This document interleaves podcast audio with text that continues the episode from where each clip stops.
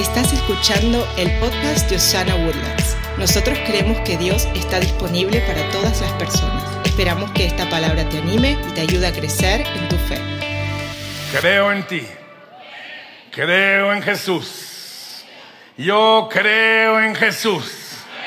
Yo creo en la obra de su Espíritu Santo. Yo creo en la iglesia de Jesucristo. Amo la iglesia de Jesucristo. Yo crecí toda mi vida en la iglesia. Tengo 61 años. Todos ellos en la iglesia. Yo he dicho de broma muchas veces que si yo nací un sábado en la noche, el domingo en la mañana estábamos en la iglesia. Porque mi mamá tocaba el acordeón y mi papá predicaba. Toda mi vida crecí en la iglesia. Mis primeras memorias son en la iglesia. Mis primeros encuentros con Jesús en la iglesia. Mis primeros enamoramientos en la iglesia. Mis primeros pleitos en la iglesia. Los primeros chismes que me levantaron en la iglesia. Y no ha cambiado. Amo la iglesia de Jesucristo. Conocí a mi esposa Miriam en la iglesia. Ella estaba dirigiendo la alabanza. Ay, Dios mío. Yo alabé precioso ese día. Una cosa que me impresionó de Miriam, pero que ustedes que la conocen saben que la describe perfectamente. A la mitad de la alabanza, para danzar al Señor, botó los zapatos y danzó. Ahí fue, con esta yo me caso en el nombre de Jesús. En la iglesia. Eso fue hace 37 años y seguimos, por allá anda, en la iglesia dedicados a la casa del Señor. La iglesia de Jesucristo. Qué gran idea. Nuestra familia dedicada a la iglesia. Yo veo a mi hija dirigir alabanza acá cada domingo y cada domingo me siento tan orgulloso de la unción que fluye a través de mi hija Elena y el pastor Harold y los otros hijos espirituales que tengo yo por acá. Amo la iglesia de Jesucristo. En Salmo capítulo 26, versículo 8 dijo el salmista David, Señor, yo amo la casa donde vives, el lugar donde reside tu gloria. Hay algo tan especial cuando nos juntamos como el día de hoy para cantar, para alabar, de ahí viene y desciende el Señor. Él dice, yo quiero estar donde me cantan, yo quiero estar donde me alaban, yo quiero estar donde me aplauden, yo quiero estar donde gritan con júbilo. Aquí ha descendido esta mañana la presencia gloriosa del Espíritu Santo. Si usted lo cree, dele un fuerte aplauso a Jesús. Él desciende a donde quiera que usted alaba a Dios, ahí usted hace una iglesia. Eso puede ser en el 45, aunque no lo crea. Usted alaba a Dios y Él desciende en su automóvil. Donde quiera que su pueblo se junta para alabarle, donde quiera que sus hijos le aclaman, ahí desciende la presencia del Espíritu Santo. Esta mañana le voy a pedir que usted levante sus dos manos al Señor y le diga, Señor, desciende. Mm. Ahí está la frecuencia. Señor, desciende, desciende. Como lo cantábamos hace un momento, Espíritu ven, Espíritu ven a este lugar en el nombre de Jesús. Ah, lo pueden encontrar. Creo en ustedes. Estoy hablándole a los del audio. Mucha gente se pregunta, ¿qué está haciendo Jesús desde que se fue de aquí de la tierra. Bueno, entre otras cosas, está edificándonos un hogar celestial. Y yo me pregunto, ¿qué ha de estar construyendo el Señor si en seis días Él construyó todo el universo, construyó los mares, construyó las estrellas, los bosques, todo, construyó Woodlands, qué precioso lugar el Señor construyó cuando hizo The Woodlands, Texas. Pero Él lleva dos mil años construyéndole a usted y a mí una mansión celestial. ¿Cómo será esa mansión? Yo no sé de usted, pero me emociona la posibilidad de lo que Él ha estado construyendo y no me lo voy a perder. Le encargo mucho que no se lo pierda tampoco usted, porque va a estar hermoso cuando estemos allá en su preciosa presencia, disfrutando de su gloria. ¿Qué estará haciendo el Señor? Bueno, además de estar construyéndole a usted un hogar celestial, ha estado edificando su iglesia. Un día le preguntaron sus discípulos y él respondió, edificaré mi iglesia. Quiero que usted diga estas palabras conmigo en voz alta, edificaré mi iglesia. Jesús lo dijo en Mateo 16, 18, edificaré mi iglesia. Y luego continuó diciendo, y las puertas del infierno no prevalecerán contra mi iglesia. Damas y caballeros, el Señor está edificando su iglesia. Nos está edificando como su iglesia. Y el infierno no podrá contra su iglesia. Alguien diga gloria a Dios esta mañana. ¿A quién se le ocurrió esta idea de familias de fe? Una fe en el Espíritu Santo y somos una familia de fe. ¿A quién se le ocurrió construir estos núcleos familiares, eh, diferentes congregaciones? Y hay congregaciones de muchas diferentes variedades. Hay congregaciones grandes y chiquitas, medianas, gordas y flacas. Hay congregaciones muy expresivas, hay congregaciones muy intelectuales, hay congregaciones muy académicas, hay congregaciones muy bulliciosas, hay congregaciones morenas, hay congregaciones blancas, hay congregaciones bronceaditas, hay de tanta congregación. ¿Sabe por qué? Porque la gracia de Dios es multiforme. Hay un poco de congregaciones porque Dios quiere alcanzar a toda la humanidad y en su multiforme gracia ha hecho muchas diferentes congregaciones. Y usted y yo tenemos el privilegio de formar parte de esta congregación que le llamamos Osana Woodlands. ¿Es la única? Por supuesto que no. Houston está llena de congregaciones preciosas Houston está llena de expresiones del cuerpo de Cristo. Y lo que yo quiero esta mañana es pedirle que usted se una y usted se comprometa a su congregación y crezca ahí. Si esta es su congregación, crezca aquí. Pero como toda familia de fe, ninguna familia es perfecta. No hay una sola familia perfecta de ninguno de los que estamos aquí. No diga amén. Toda familia tiene aquella tía la loca. No, no la voltea a ver, no la voltea a ver. Todos tenemos una tía loca. Eh, ya saben de cuál hablo. La que todo es drama, todo es problema. Le encantan las telenovelas y así vive su vida. Todos tenemos el primo delincuente que su segundo domicilio es en la cárcel. Tiene usted una llamada, ¿cómo se llama? Por cobrar, collect call from Huntsville. Hmm. El primo, de nuevo. Y si usted no está pensando, ah, sí, el primo, ya, uy, padre, ahora, y están orando por su primo, ¿no? Todos tenemos el familiar alcohólico que siempre, si saben cómo me pongo, ¿para qué me invitan? ¿Verdad? Algunos tenemos la suegra chismosa, no todos, gracias a Dios. Pero Dios bendiga todas las suegras en el nombre de Jesús.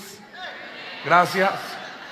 Ninguna familia es perfecta, igual que ninguna congregación cristiana es perfecta. Es más, si a usted le cuentan que hay una iglesia perfecta, le ruego que no vayan.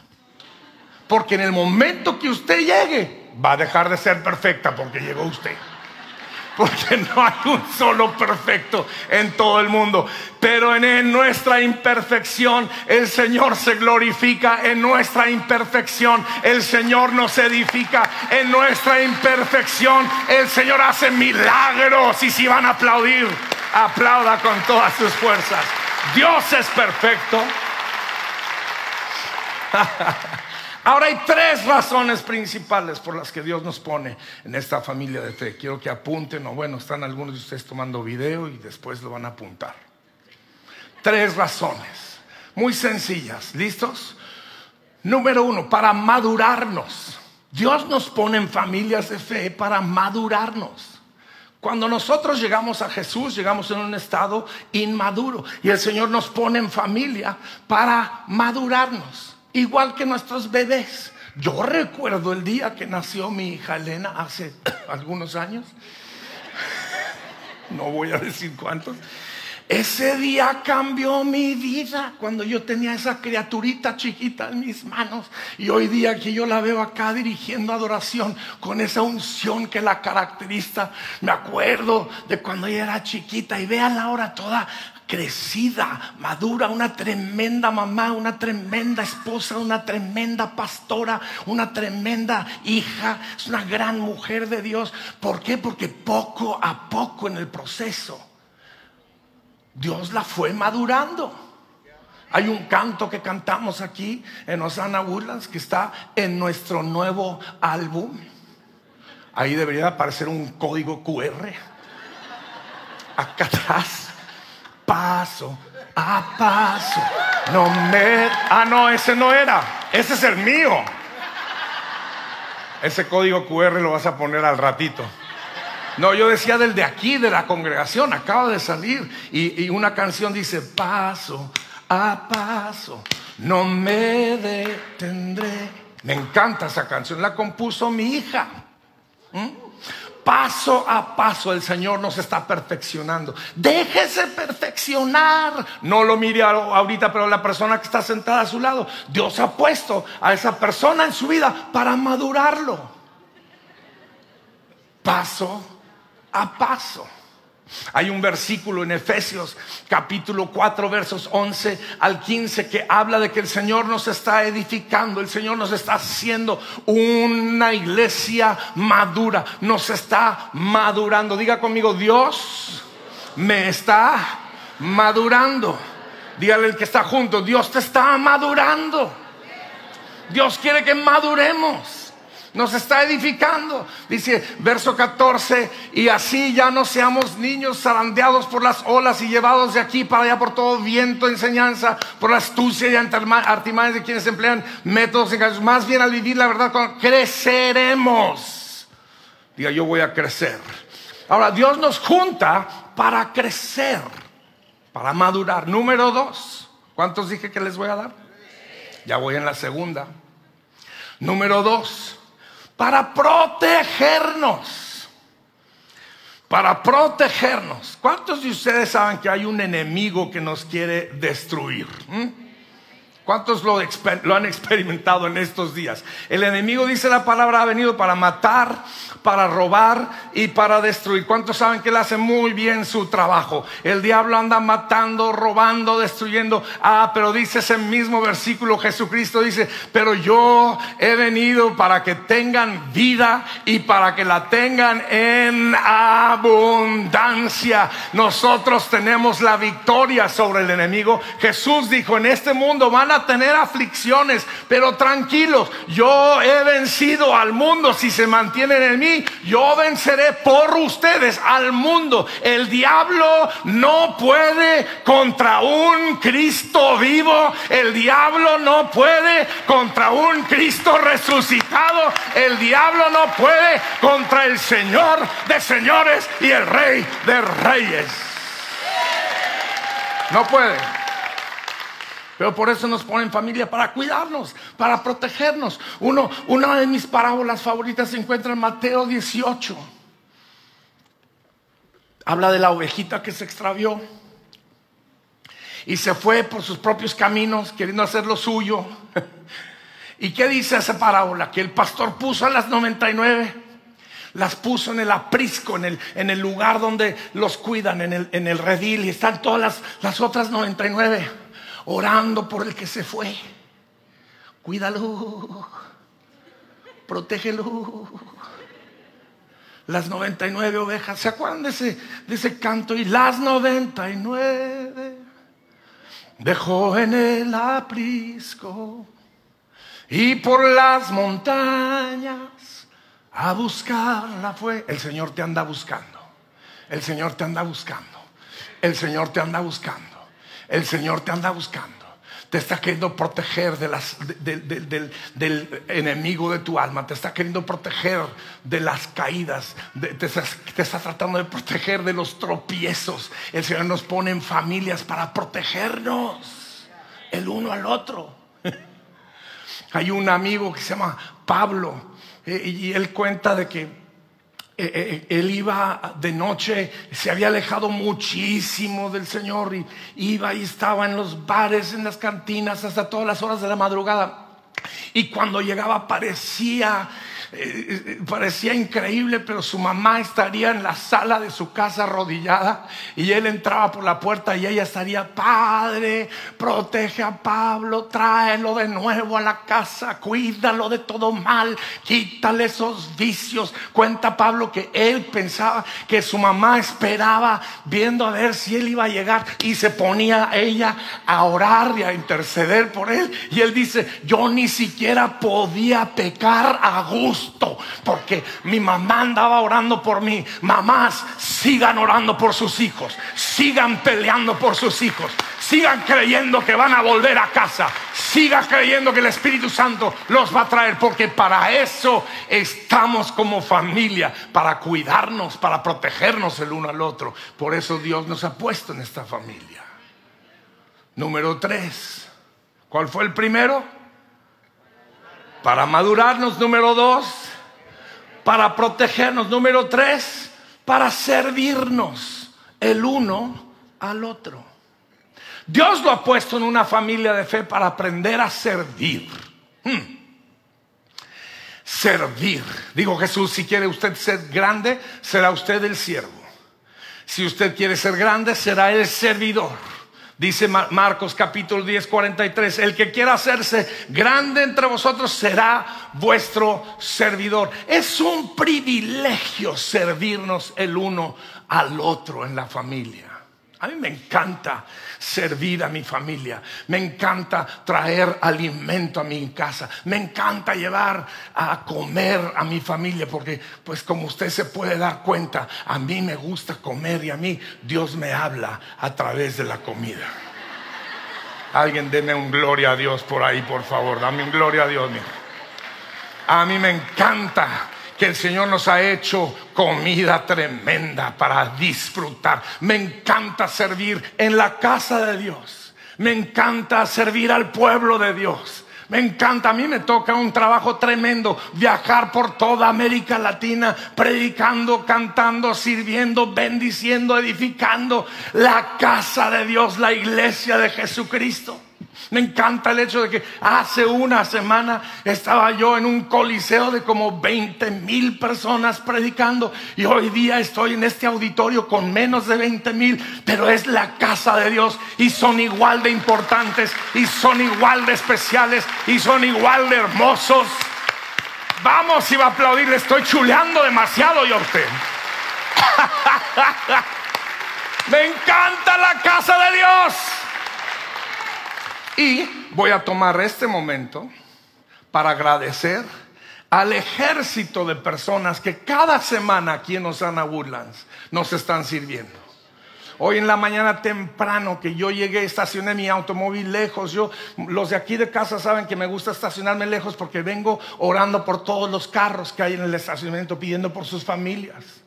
Y yo me estacioné lejos, venía caminando y desde mi automóvil escuché la fiesta que tenían los muchachos de bienvenida ahí en la entrada. ¿Oyeron qué fuerte ponen la música? Para que uno llegue así bailando a la casa de Dios y, saludan. Quién sabe, algunos de ellos estaban aquí desde las, no sé qué, a qué horas, Pipo, cinco y media, seis, de la mañana y están felices sirviendo. Hay un ejército de personas allá cuidando a sus tremendos angelitos. Hay algunos angelitos caídos, pero igual siguen siendo tremendos angelitos que Dios les ha regalado a todos ustedes. Hay, una, hay un ejército de personas que nos han servido como ujieres. ¿Qué tal este equipo de alabanza esta mañana sirviéndonos en la adoración? Gracias, equipo de alabanza tremendo. Hay tremendos. Yo quiero que usted en este momento les levante un aplauso a todos los que sirven aquí en Osana Woodland. Les amamos. No podríamos sin ustedes. No podríamos sin. Nos servimos el uno al otro. Ahora, en ese servicio hay aprendizaje. Y por eso Dios nos pone en una familia de fe. Vea, la tía loca nos da la oportunidad de aprender paciencia. El primo delincuente nos da la oportunidad de aprender compasión y misericordia. Segundas, terceras, cuartas, quintas oportunidades. Alguien dele gracias a Dios que Él nunca se cansa de dar otras oportunidades, porque algunos de nosotros hemos necesitado más de una oportunidad. Alguien diga amén. El pariente borracho. Y usted, ¿y qué vamos a aprender del pariente borracho? Le voy a decir que, ¿cómo no emborracharse? Eso es lo que nos enseña él. No sean como él. y el pueblo dijo, muy poquitos amenes, Dios mío, Padre, ayuda, ayuda a tu pueblo en el nombre de Jesús. y la suegra chismosa, ¿qué nos enseña ella? Mm. Nos ayuda a ejercer fe, porque todavía podemos creer que Dios puede hacer un milagro en ella. Eso es lo que nos... eso es lo que nos puede... Digan conmigo, Dios bendiga a todas las suegras. Y es un chiste. Siempre que digo un chiste de suegra me toca un regaño en la casa porque mi esposa es suegra. Quiero que vean conmigo este concepto. El Señor nos está edificando juntos. Diga conmigo edificando. Como una casa, un ladrillo se pone arriba de otro ladrillo. Esa persona que está sentada a su lado es uno de los ladrillos. Este es un concepto bíblico que dice que el Señor ya no habita templos hechos por manos humanas, sino que habita corazones. Usted y yo somos un templo santo. Le voy a mostrar este versículo que también es en Efesios capítulo 2, versos 19 al 22. Por lo tanto, ustedes ya no son extraños ni extranjeros. Diga conmigo, yo no soy extranjero, sino conciudadanos de los santos y miembros de la familia de Dios, edificados sobre el fundamento de los apóstoles y los profetas, siendo Cristo Jesús el ángulo perfecto, el fundamento, la piedra angular. En Él, ¿en quién? En Jesús. En Jesús todo el edificio bien armado se va levantando para llegar a ser, dígalo en voz alta, un templo santo. Diga, yo soy un templo santo. Dígale el que está junto, tú eres un templo santo. Tú eres más que carne y hueso y un pedazo de pescuezo. Tú eres un templo santo en el Señor. En Él también ustedes son edificados juntamente para ser morada de Dios por su espíritu. Amigos, cada vez que usted camina por las calles de Houston, de Woodlands o de donde quiera que usted viva, el Espíritu Santo camina con usted. Usted lleva dentro de usted el Espíritu Santo. Usted es el templo. Usted es el ejemplo que la gente puede ver de lo que es la iglesia de Jesucristo. Por eso edifíquese de tal manera de que usted sea de bendición a donde quiera que usted vaya. Usted conoce a esa gente que cada vez que usted la ve sabe que le va a dar una palabra de bendición, sabe que va a ser de bendición para su vida. Siempre que usted la ve sabe que van a animarlo a usted. ¿Cuántos conocen a alguien así? Yo quiero ser una persona así. Ojalá que usted siempre me vea a mí, diga, ahí viene el pastor Marcos, me va a dar una buena palabra, una palabra. De, ojalá yo sea esa clase de persona. Si no soy todavía esa clase de persona, dígamelo para poderme cobrar.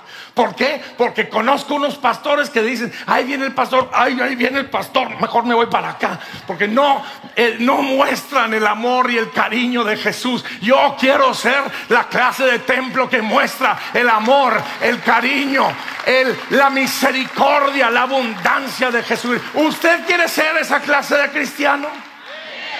Le tiré mucho a los pastores, pero ustedes también tienen que ser esa clase de cristiano. Cuando usted vaya a un restaurante, que sepan que usted es cristiano por la propina que le dejó al mesero. El que gritó, uh, es un mesero, se lo aseguro. Por el trato que usted tuvo con la gente. Oiga, ¿por qué es usted tan diferente? Porque estoy lleno de la palabra, estoy lleno del Espíritu, estoy lleno de la luz de Jesucristo, estoy lleno de la casa del Señor y puedo brillar mi luz para la gloria de Jesús. Alguien, alguien compuso una canción que dice, enciende una... ¿Quién sabe quién compuso esa canción? Pero qué buena canción y que Dios lo bendiga a él. Estamos siendo edificados. Estamos siendo edificados. Y en esa edificación viene una transformación. Viene una transformación que es día tras día. A veces esa transformación es lenta. En algunos casos más lenta que en otros. Pero téngales paciencia a los que son más lentos en nuestra familia.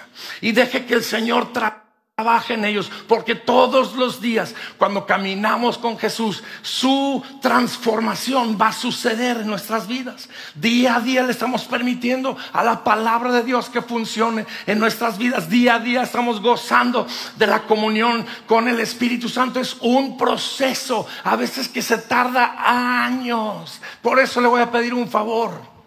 Téngame paciencia. A pesar de tener años en la iglesia, el Señor sigue trabajando conmigo. Y no soy perfecto. Y cometo errores. No diga amén, pastora Miriam. Cometo errores. Pero el Señor está trabajando conmigo. Al igual que está trabajando con usted. Diga conmigo, tengan paciencia conmigo porque el Señor aún no termina su obra en mí. Alguien diga amén. Poco a poco, paso a paso. Si va a aplaudir, aplauda bien, hermano. Paso a paso. Filipenses capítulo 1, verso 6, uno de mis versículos favoritos de la Biblia. Estoy convencido de esto, diga conmigo, convencido de que el que comenzó tan obra en ustedes la irá perfeccionando hasta el día de Cristo Jesús. ¿Cuántos saben que Él ha comenzado una buena obra? Levante una mano al cielo. Dígale, Señor Jesús, me vuelvo a comprometer a que sigas transformando mi vida hasta llegar a ser como tú. Ahora voy a terminar hablándoles rápido acerca de dos principios, dos palabras. Ahí viene el hermano del teclado. Padre, bendícelo en el nombre de Jesús. Dos, dos conceptos, compromiso y enamoramiento. Diga conmigo, compromiso y enamoramiento. Se lo voy a explicar. Mi, mi proveedor de servicios celulares compañía que se llama ATT. Tengo un compromiso con ellos, mas no estoy enamorado de ellos. Eh, en nuestra casa nos, eh, nos entrega la luz eléctrica alguna compañía, que mi secretaria sabe cuál es porque ella siempre anda buscándome mejores ofertas. Y ahorita no sé cuál me escogió. Pero con ellos tengo un compromiso más no tengo enamoramiento. Estoy enamorado de mi casa, me encanta mi casa, me gusta mi casa, pero tengo un compromiso con el banco. ¿Cuántos saben de lo que estoy hablando? Hay estos dos conceptos, ¿ok? Ahora, hay un concepto de enamoramiento y también compromiso. Ejemplo, la pastora Miriam, yo me de ella y luego le pedí matrimonio. No es al revés. Uno se enamora primero y luego se compromete. Yo estoy enamorado de mi familia y también estoy comprometido con mi familia. ¿A qué voy? Voy a esto, que usted y yo necesitamos tener tanto enamoramiento como compromiso con la casa de Dios tanto enamoramiento como compromiso. Las dos cosas van de la mano. ¿Se acuerdan de la vez que Jesús visitó a sus amigos Lázaro, María y Marta. Y Marta estaba ya en la cocina, se escuchaban los cazuelazos, se escuchaban las ollas, ella andaba batiendo cosas, ella andaba metiendo y sacando cosas de la, del, del horno, estaba cocine y cocine. Y allá estaba la Marta sentada a los pies de Jesús, babeando, haciendo nada, escuchándola a Jesús. Y de repente sale la tremenda Marta. Hay una Marta en cada familia representada en esta casa.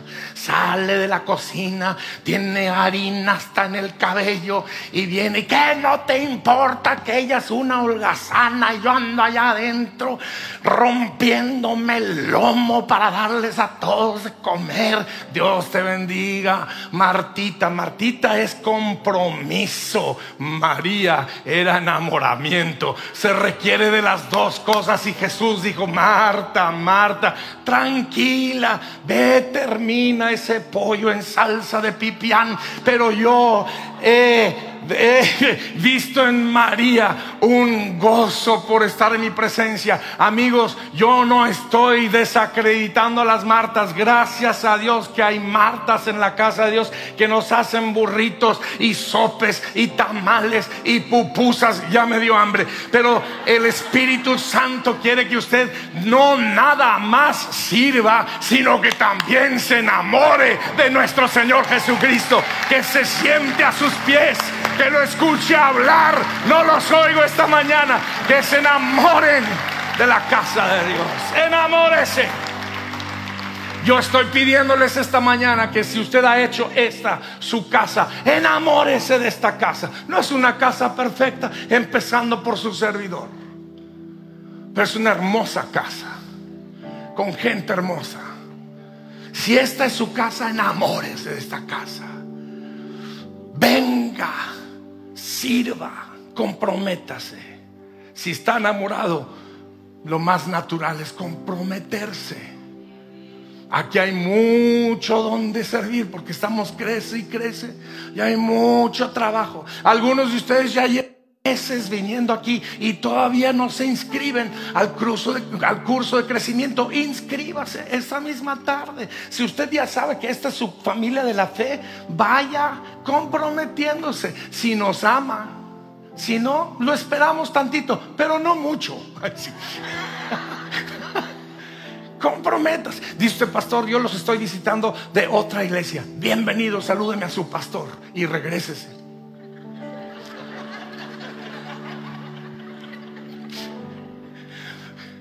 Y comprométase allá. Si usted está enamorado, comprométase de la casa del Señor. Comprométase en la casa del Señor. El enamoramiento siempre trae compromiso. Ah, me encanta la casa de Dios.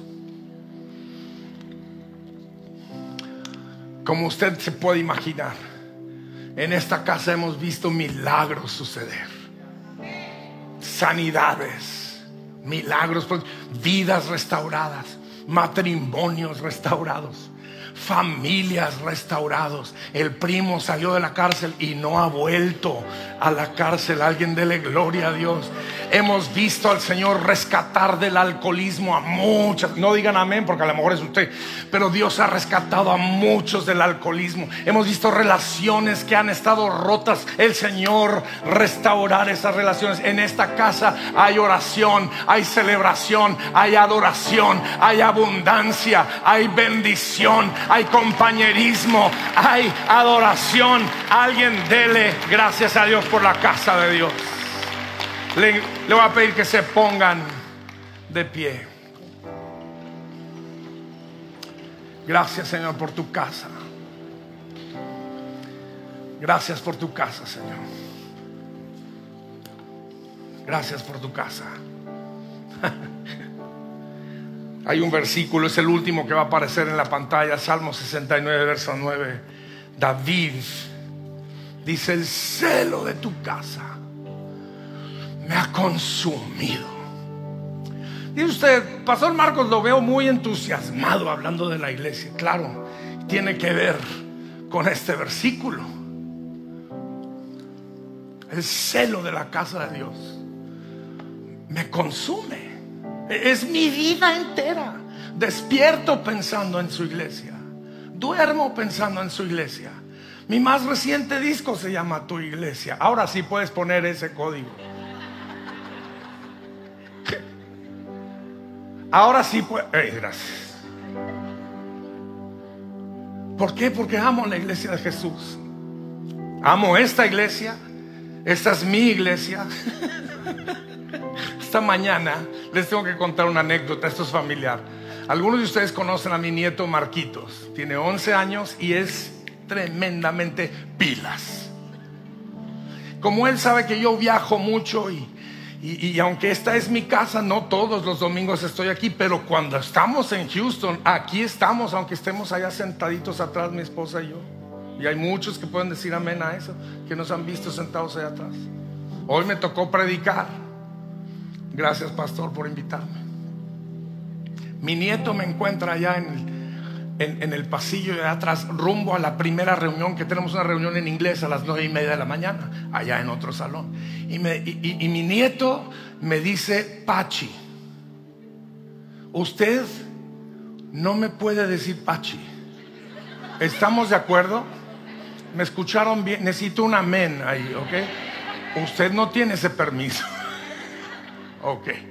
Le estoy dando una confidencia. No abuse de esa confianza mi nieto me dice, Pachi, buenos días, y me da un abrazo. Y luego me dice, bienvenido. Si sabías que esta es tu iglesia, ¿verdad? mi nieto. La bienvenida que me, dio mi nieto. Si sabías que esta es tu iglesia, no se te ha olvidado. Sí, esta es mi iglesia y amo esta iglesia, pero también amo la iglesia. Aquí en Houston tenemos muchas congregaciones amigas que amamos comprométase con su iglesia. Por milenios y siglos, por muchos años, han habido poderosos y gobiernos, emperadores y conquistadores que han tratado de callar a la iglesia, de aplastar a la iglesia, de destruir a la iglesia, de matar a la iglesia, de arrollar a la iglesia. Pero por mucho que intentan, la iglesia sigue creciendo, sigue caminando, sigue brillando, sigue siendo fuerte sigue gritando con júbilo, la iglesia es de Jesús y siempre saldrá adelante victoriosa y triunfante. Alguien debe un grito de júbilo esta mañana.